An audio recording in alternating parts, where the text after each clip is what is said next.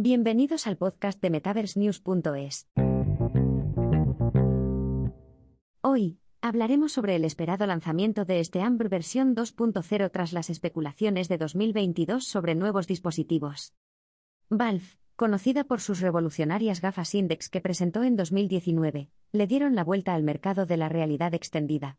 Aunque las gafas Index perdieron protagonismo ante el MetaQuest 2, el centro este Ambra ha resultado crucial en el mundo de la tecnología inmersiva.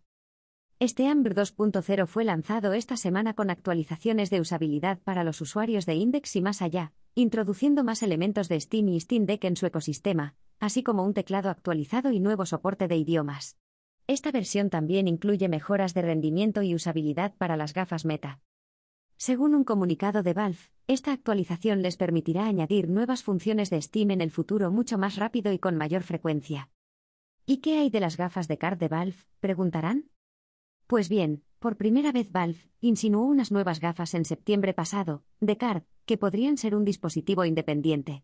En una patente presentada ante la Oficina de Patentes y Marcas de Estados Unidos, USTO, Valve reveló características de realidad mixta y aumentada para el dispositivo de card. Las nuevas filtraciones de junio de 2022 sugerían que estamos más cerca de lo que creíamos de un casco de RV autónomo de Steam. Esta función sugiere que Valve está lanzando un servicio que permitirá a los usuarios crear un espacio de juego con unos auriculares independientes, similar al rumoreado dispositivo de Card. Curiosamente, Valve también añadió más funciones a su entorno este Amber Home en mayo de 2022. Los usuarios pueden descargar y explorar un camino realista en Fornaluch, Mallorca mediante capturas fotogramétricas, reflejando los intentos similares de Meta y Apple.